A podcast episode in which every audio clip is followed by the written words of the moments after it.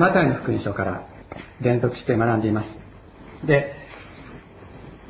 先週からイエス様の三条の説教と呼ばれる、えー、5章からの、えー、ところを学んでいますけれどもイエス様はご自分のそばにやってこられたやってきた弟子たちに対してあなたたちはなんと幸いなことだろうとまず第一に言葉をかけになりました。普通、えー、教師とかですねそういう仕事をしてると学生とかがやってくると、えー、まずこれを読みなさい。こういう勉強しなさいっていうのを、えー、言います。職業柄そうですけれども。でもイエス様は寄ってきた弟子たちに向かってあああなたたちはなんと幸いなことだろう。なんと祝福されてることだろう。と祝福の言葉をおかけになった。それほど自分のそばに寄ってきた人たちをお喜びになったのです。そして先週は最初に最初の言葉を学びましたけれども本当に自分で自分のことをどうすることもできない。霊が乾いて心が乾いて虚しくてどうしようもないあなた。あなたは本当にあなたを本当に満たす神様がいるんだ。だからあなたは幸いなんだよ。イエス様がおっしゃったということを学びました。今日はその次の幸いについて一緒に、えー、見ていきたいと思います。聖書の箇所はマタイの福音書の5章の4節です。これは後ろの方の、えー、新約聖書と呼ばれるところの、えー、6ページ。後ろの方の6ページになります。何ておっしゃってるか。悲しむ人々は幸いである。その人たちは慰められる。悲しむ人々は幸いである。その人たちは慰められるとおっしゃっています。今日も悲しむって一体どういうことなのか。イエス様がここで悲しむ人々とおっしゃっている。悲しむとはどういう意味なのか。また慰められるって一体どういうことなのか。ということに、えー、焦点を当てながらお話をしていきたいと思います。ちょっと調べてみますとここで使われている「悲しむ」と、えー、訳されているギリシャ語の言葉なんですけれどもこれはギリシャ語には悲しみを表す4つの言葉があるということですがその中で最も深い悲しみを表す言葉が用いられています。で英語の訳などでは、えー人が亡くなった時に悲しむあのモーンという言葉があるんですけれどもその、え人亡くなった人を悼むその悲しみを表す言葉。それを英語訳では当てています。親しい人が亡くなった時に経験するような悲しみ。日本語では嘆き悲しむという言葉がこれに近いかもしれないと思います。私たちが肉親を失ったり深い悲しみの中にある人に対しては何と言葉をかけたらいいかわからないというようなことがあります。また深い悲しみにある時にどんなに慰めの言葉をかけてもらっても、まその悲しみが深ければ深いほど心に届かないということがあります。慰められることすら拒むような状態になることが私たち人間にはあります。エレミアという人が旧約聖書の時代にいましたけれどもその人は国を滅ぼされて自分の子供たちをバビロンというところに連れて行かれる母親たちの悲しみを予言という言葉の中で表していますけれども次のように言っています。来てラマで聞こえる苦しみの嘆きの声がラケルラケルっていうのはイスラエルの母のことを言いますけれどもラケルがその子らのために泣いている。慰められることを拒んで子らがいなくなったのでその子らのために泣いていると言っています。子供たちを連れ去られてしまってもう慰められることすら拒むような悲しみを経験したというのです。またこの同じ言葉がヘロデ王によって幼い子供たちを殺害された母親たちの嘆きとして使われています。イエス様がここで悲しみ悲しむ人々とおっしゃったのはこのような悲しみ。人が慰めてやることもどうすることもできない。慰めの言葉が虚しく響くようなそういう状況にある人々。そういう人たちはあなたたちは幸いなんだよとイエス様はおっしゃっているのです。なぜかその人たちは慰められるからだとおっしゃっています。ですから私たちが知っている祝福感、まあ、幸いって一体どういうことなのかということとイエス様が教えておられること。またイエス様が私たちに与えようとしておられる祝福。また幸いは何が違うのかということを私たちは知る必要があるかもしれません。旧約聖書を読みますとそこには嘆き悲しみ泣く多くの人たちの姿を見ることができます。自分の主人にいじめられる女奴隷の嘆きであったり自分の父親に捨てられ命を落としそうになる少年の嘆き悲しみ。子供を与えられない婦人の嘆き。奴隷として過酷な労働を強いられる人々の嘆きや苦しみ。また罪の深さ罪の重大さを知って絶望に泣く人々の悲しみ。多くの人々が泣き悲しむ。そういう姿を旧約聖書は記しています。しかし彼らはそうやって嘆き悲しんで泣くだけでは終わらないのです。聖書には主はこのこの人の悲しみを心に留められた。主は誰々の何かを覚えられた。主は誰々の嘆きの声を聞かれた。という表現が非常に多く見られます。そして神様は彼らを掴み握り彼らの運命を回復し祝福を与えてくださるのでした。イエス様は嘆き悲しみ泣く者に答えてくださる神様がいるんだ。あなたに答える神様がいるんだよ。とおっしゃっているのです。私たちはこの地上の生涯生きていて必ず何度か本当に深い深い悲しみというものを経験します。それは多くの場合自分の親を失う時です。そうじゃない時もあるでしょう。また肉親親以外の肉親を失う時もそうです。ですから悲しむ人々は幸いだとイエス様はおっしゃる時に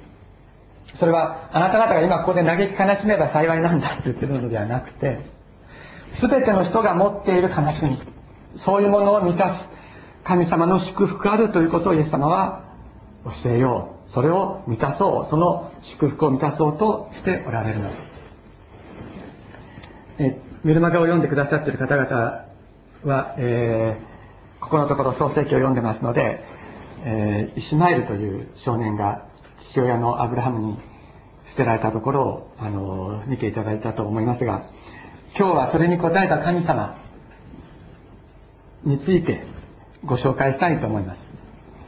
イシュマエルというのはユダヤ人の父またアラブのアラブ人の父と父と呼ばれるアブラハムの子供でした。アブラハムは神様から今のイスラエルの地に導いて来られてあなたの子孫は天の星のようになるよ。あなたの子孫を子孫にこの土地を与えると約束していただきましたしかしアブラハムと妻のサラとの間には子供が生まれませんそこでサラは自分の女奴隷ハガルを夫のアブラハムに与えそしてアブラハムはハガルによって男の子を得ましたそれがイシマエルですイシマエルはところがイシマエルが14歳になった時にすでに老人になっていた正妻のさらに男の子が生まれるのですそれがイサク跡取りのイサクですえー、創世紀のところをちょっと開いてみたらいいかと思いますが、創世紀の21章というところをちょっと見てみましょう。えっ、ー、と、20、前の方の、前の方の29ページですね。前の方の29ページ。よろしいですか？えー、サラは、エジプトの女ハガルがアブラハムとの間に産んだ子が、これはイシマルのことですが、イサクをからかっているのを見て、アブラハムに訴えた。あの女とあの子を追い出してください。あの女の息子は、私の子イサクと同じ後継ぎとなるべきではありません。このことはアブラハムを非常に苦しめた。その子も自分の子であったからである。神はアブラハムに言われた。あの子供とあの女のことで苦しまなくてもよい。すべてサラが言う通りに聞き従いなさい。あなたの子孫はイサクによって伝えられる。しかし、あの女の息子も一つの国民の父とする。彼もあなたの子であるからだ。アブラハムは次の朝早く起き、パンと水の皮袋を取ってハガルに与え、背中に背負わせて子供を連れ去られ、うん、去らせた。ハガルは立ち去り、ベールシェバの荒野をさまよった。皮袋の水がなくなると、彼女は子供を一本の干木の下に寝かせ、私は子供が死ぬのを見るのは忍びないと言って、矢の届くほど離れ、子供の方を向いて座り込んだ。彼女は子供の方を向いて座ると声を上げ声を上げて泣いた。神は子供の泣き声を聞かれ、天から神の使いがハガルに呼びかけて言った。ハガルよ、どうしたのか恐れることはない。神はあそこにいる子供の泣き声を聞かれた。立って行ってあの子を抱き上げ、お前の腕でしっかり抱きしめてやりなさい。私は必ずあの子を大きな国民とする。神がハガルの目を開かれたので、彼女は水のある井戸を見つけた。彼女は行って川袋に水を満たし、子供に飲ませた。神がその子と共におられたので、その子は成長し、荒れ野に住んで弓を射るものとなった。彼がパランの荒野に住んでいた時、えー、母は彼のために妻をエジプトの国から迎えたとあります。えー、サラはですね、えー、自分の子供のイサクがイシマエルにからかれるのを見て我慢ができなくて、えー、ハガルとイシマエルを天幕からですね、家から追い出すようにとアブラハムにこう強く迫るわけです。で、アブラハムは苦しむわけですね。どうしてかっていうと、今までイシュマエルは生まれてから14年間、イサクが生まれるまでは後継ぎの息子として大切に大切に育てられてきてるわけです。で、追い出すということは、基本的に先ほどもありましたように、パンと皮袋を持たせて追い出したわけですけれども、ラクダを与えたわけでもないし、ロバを与えたわけでもなく、それを背負って出て行かせるということはある意味で、本当に神様が守り、えー、支えてくださるのでなければ彼らは間違いなく死ぬわけです。そういう状況の中で、アブラハムは、とにかくさらに追い出してくれると。頼まれて、頼まれてというよりはむしろ強く要求されて、非常にこう苦しむわけです。ところが、神様が、私が、私はあの、あなたの息子、イシマエルを大きな国民の父とすると、祝福すると約束なさる。でその約束の言葉を聞いて神様を信じて、彼はイスマエルとハガルを、えー、追い出すわけです。しかし、アブラハムは、そうやって、あの、神様の声を聞いて信じてやったからいいかもしれないけども、でも、イシマエルにしてみればどうだったかというと、これはとんでもない話だったと思いますね。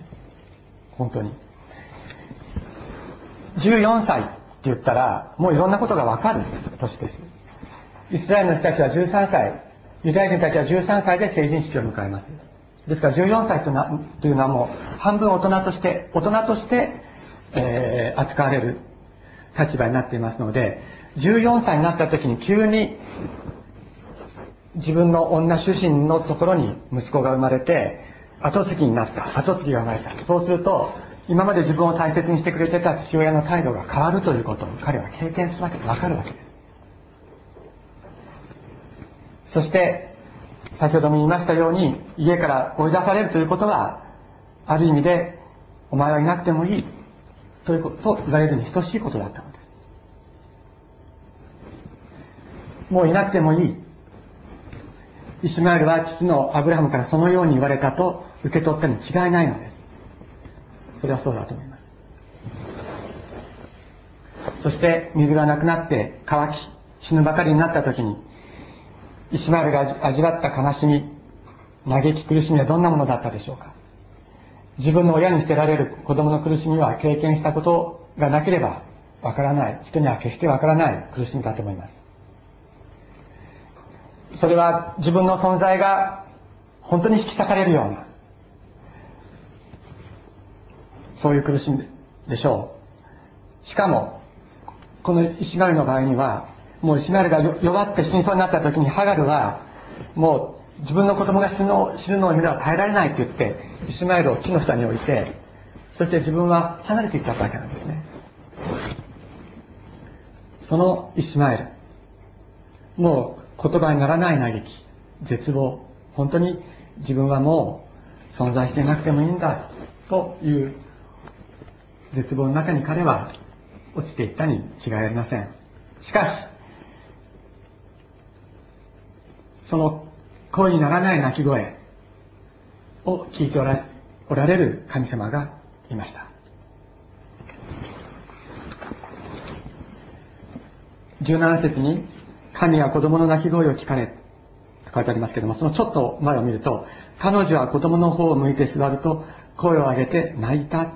で声を上げて泣いたのはハガルだったんですね。でイシマエルの方はもう声にもならないようなかすかな泣き声を出していた。しかし神様はそのイシマエルの泣き声を聞いて天から助けを送られたというのです。神様は父親に捨てられ灼熱の乾燥した荒野の中で今にも息を引き取ろうとしていたこの少年の深い悲しみをご存知だったのです。そして心の嘆き心のうめきに耳を傾けそして助け出してくださいました。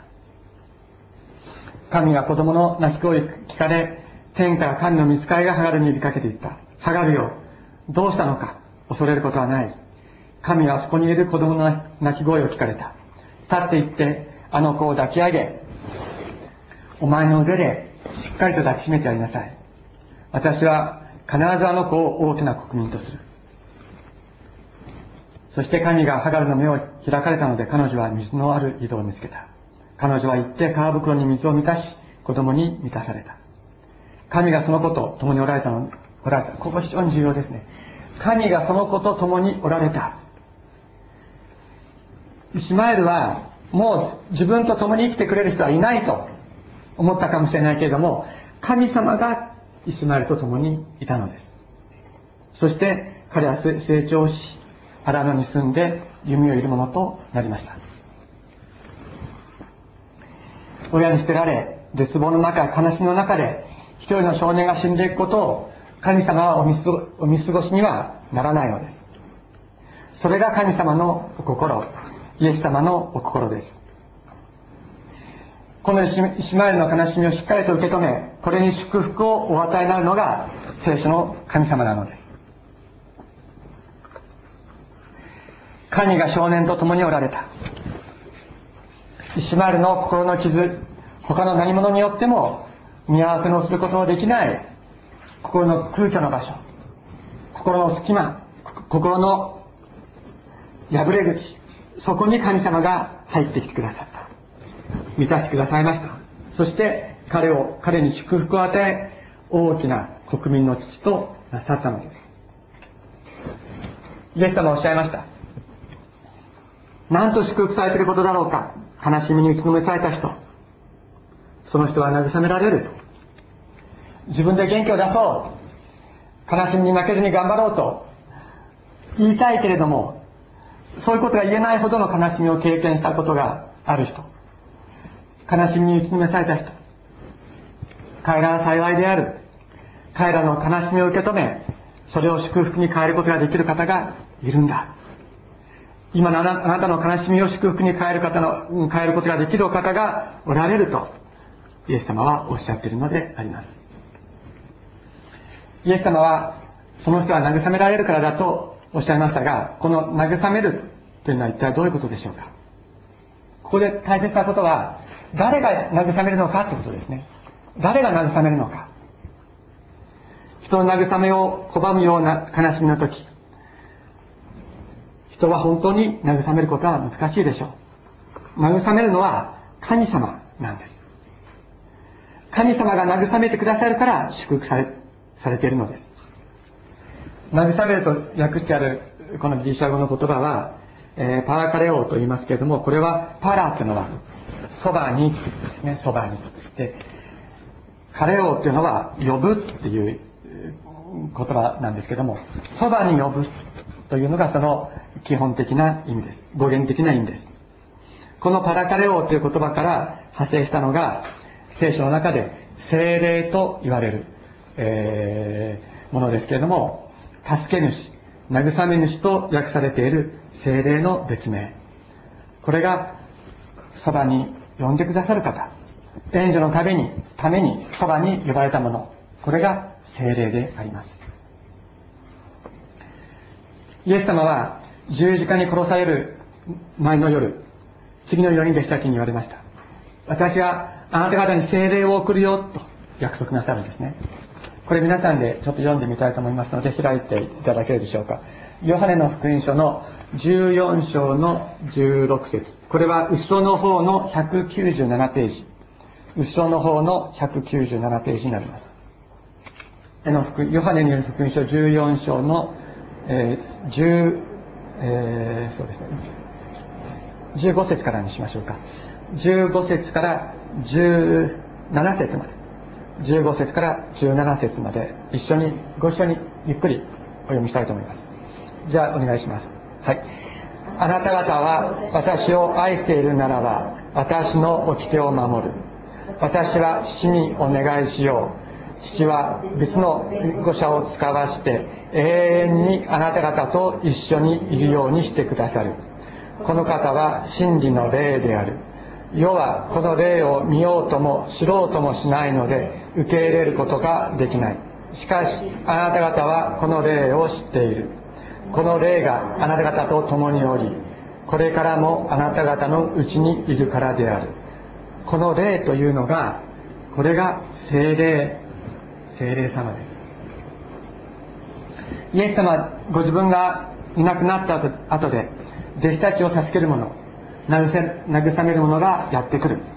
真理の御霊、精霊がやってくるとおっしゃいました。さらに、この方は、あなた方と共に住み、あなた方のうちにおられるとおっしゃって、精霊がイエス様の霊、イエス様ご自身であるということを教えておられるのです。この方があなた方と共におられる。精霊が私たちと一緒にいてくださる。これが私たちにとっての最大の慰めなのだと、イエス様はおっしゃっています。私たちは悲しみに出会うと、どうして私はこんな目に遭わなきゃいけないんだろうと思うことがあります。しかし、イエス様が共にいてくださることを知るときに、またそれを体験するときに、どうして、なぜを超えた大きな喜び、イエス様の喜びが私たちを包むのです。私たちに対すそのなぜに対する答えというのはすぐにわからないことが多いですけれども、しかし、そのなぜを超えたイエス様の慰め、なぜを超えたイエス様の喜びというのが私たちに満たされるときに、私たちはこの悲しみを乗り越えていくことができるのです。もう一箇所お願いします。ヨハネの福音書16章22節そのまま何ページか後ろに来ていただいてですね、えー、201ページになります。201ページ。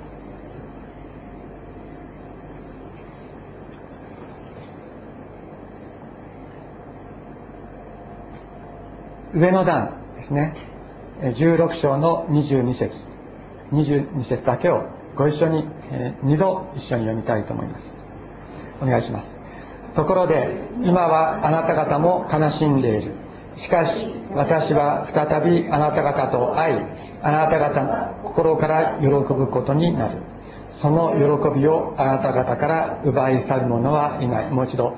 ところで、今はあなた方も悲しんでいる。しかし、私は再びあなた方と会い、あなた方は心から喜ぶことになる。その喜びをあなた方から奪い去る者はいない。先ほど読んだ創世記の中でも、神が少年と共におられたとありました。神様が共におられたので、父親に捨てられた悲しみから彼は立ち上がることができたのです。人間の父親が満たすことのできない心の虚しさを神様が満たしてくださいました。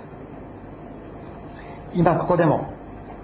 私は再びあなた方と会い、と書いてあります。悲しむ者のところにもう一度やってくるイエス様がいるんだ、と聖書は言っているのですイエス様はそのように約束してくださっています先ほど歌った中でその皆はインマネールというところがありましたインマネールというのは、えー、神が私と我らと共にいてくださる。神が我らと共にいてくださるという意味ですけれどもイエス様はインマネルと呼ばれた方です。神が私と共におられるという呼ばれる方が私たちと一緒にいてくださる。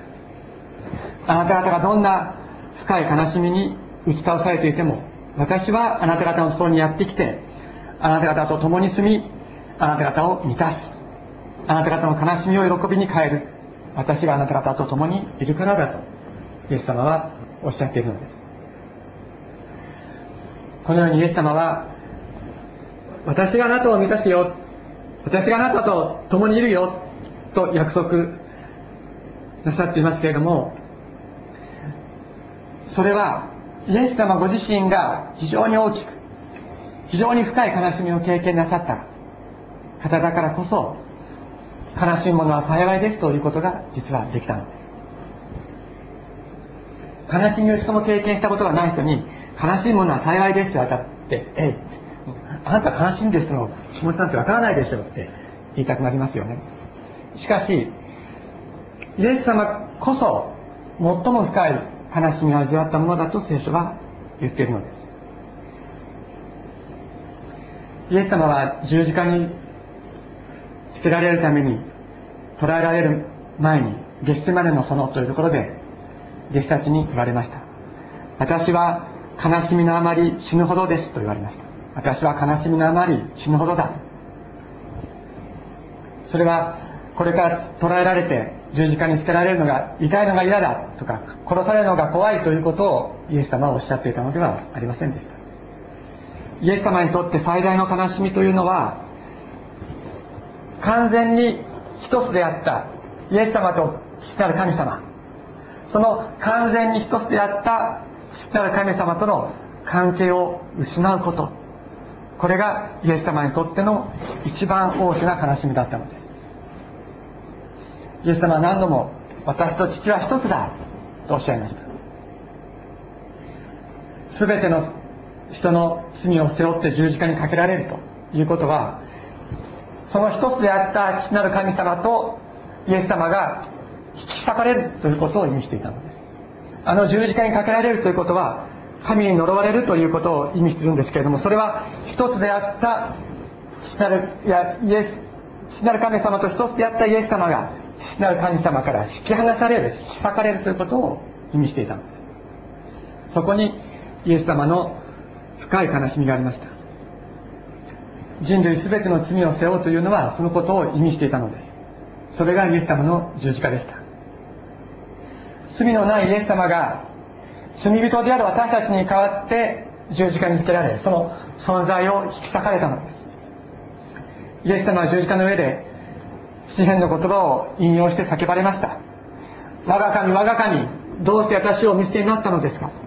我が神我が神どうして私をお見捨てになったのですか？とイエス様は叫ばれました。我が父と呼んだ神様。イエス様が神様の中にいるのか神様がイエス様の中にいるのかわからないほど一つであった神様から引き裂かれ見捨てられる悲しみはどんなものだったでしょう。神の御子が神の御子でなくなる悲しみとは一体どういうものだったんでしょうか。しかし引き裂かれた時にイエス様ご自身の中に導いていた神様の永遠の命贖いの命が注がれその命によって悪魔との戦いに勝利してくださったのです。罪によって私たちを縛る悪魔の力を打ち砕いて私たちを解放してくださいました。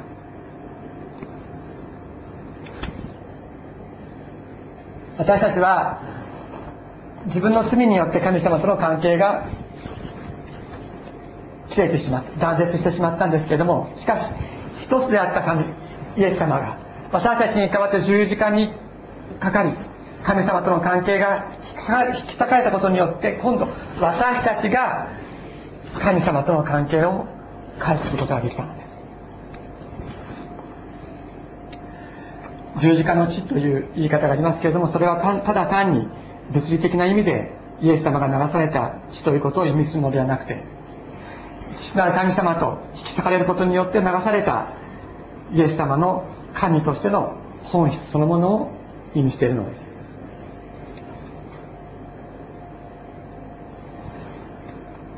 私たちの持っている悲しみ根源的な悲しみというのは本当に自分の存在を支える大切なものからの断絶というところから来ています。それは多くの場合肉親との死の別れということがあるわけですけどもそれ以上にひょっとしたらそれ以上にもっと深い悲しみ。それは本来一つであるべき神様との関係が切れているということからことから来るのかもしれません。これを罪と言います。しかしこの断絶の悲しみ神様と自分が一つでないこの悲しみを知ってくださっている方がいるのです。誰よりもイエス様があなたのその悲しみこのその虚しさ虚しさから来る悲しみそれを知ってくださっているのです。イエス様はおっしゃってくださっている。私はあなたのその悲しみを知っている。私はあなたのその悲しみを経験したよ。あの十字架の上で父なる神様と断絶した時に私はその悲しみをあなたが味わっているその悲しみを私も味わったんだとイエス様はおっしゃっているのです。しかしそれは悲しみを知るだけではなくあなたの悲しみを慰める命あなたの悲しみを癒す命を流すためでありあなたの痛みを癒す十字架の血を流すためだったんだとイエス様はおっしゃっているのです。そして私があなたのために流した十字架の血を受けなさい。私の十字架の血はあなたを癒すよ。私の十字架の血はあなたを許すよ。私の十字架の血はあなたの虚しさを満たすよとイエス様はおっしゃっているのです。あなたの虚しさの全てあなたの存在の全てを満たす。このように私たちを満たしてくださる方がいらっしゃるから私たちは幸いです。私たちの人生には悲しみがあるでしょう。必ず悲しみがあります。しかし私たちは幸いです。私たちの存在の中にある引き裂かれた虚しい場所を満たしてくださるイエス様がいるからです。イエス様の十字架が私たちを満たしてくださるからです。イエス様の復活が私たちの存在をもう一度回復してくださるからです。誰にも満たすことができなかった。私たちの存在の破れ口にイエス様が立ってくださって神様にしか満たすことができない。私たちの存在をイエス様が満たしてくださるから私たちは幸いです。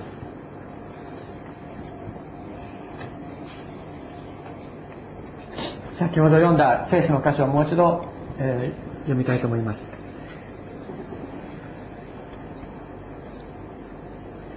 今はあなた方も悲しんでいる。しかし私は再びあなた方と会い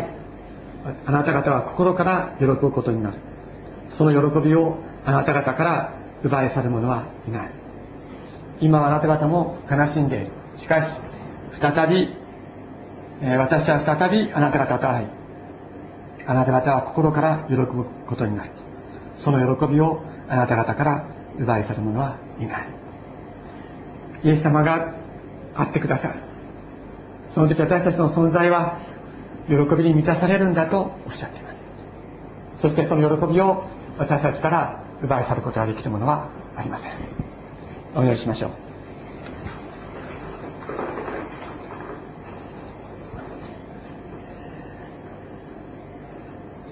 天のお父様私たちの人生の中には悲しみがあります。しかしそれを知ってくださっているイエス様がいるということが私たちにとっては本当に大きな希望です。神様が私たちの悲しみを知ってくださっているから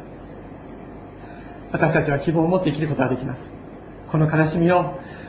癒すと約束してくださっているイエス様がいるから私たちは今日生きることができます。天のお父様どうぞどんな時にも共にいてくださり私たちの存在をあなたが満たしてくださいますようにお願いいたします。自分で自分の悲しみをどうすることもできない時に悲しい者たちは幸いだ。その人たちは慰められるとおっしゃってくださった。イエス様の御霊が私たちを本当に満たしてくださいますように。どうぞよろしくお願いいたします。天のお父様どうぞお一人お一人の中にイエス様が持っておられた喜びそれを本当に満たしてくださいますようにお願いいたします。天のお父様悲しみは喜びに変わるとイエス様が約束してくださいましたけれども十字架を通って復活なさったあなたの命あなたの喜びがどうぞ一人一人の上に満たされますようにそした悲しみがある時にも共にいてくださるあなたを本当に経験しながら安心して生きていくことができますように私たちを導いてください。心から感謝して尊いイエス様のお名前によってお祈りいたします。アーメン。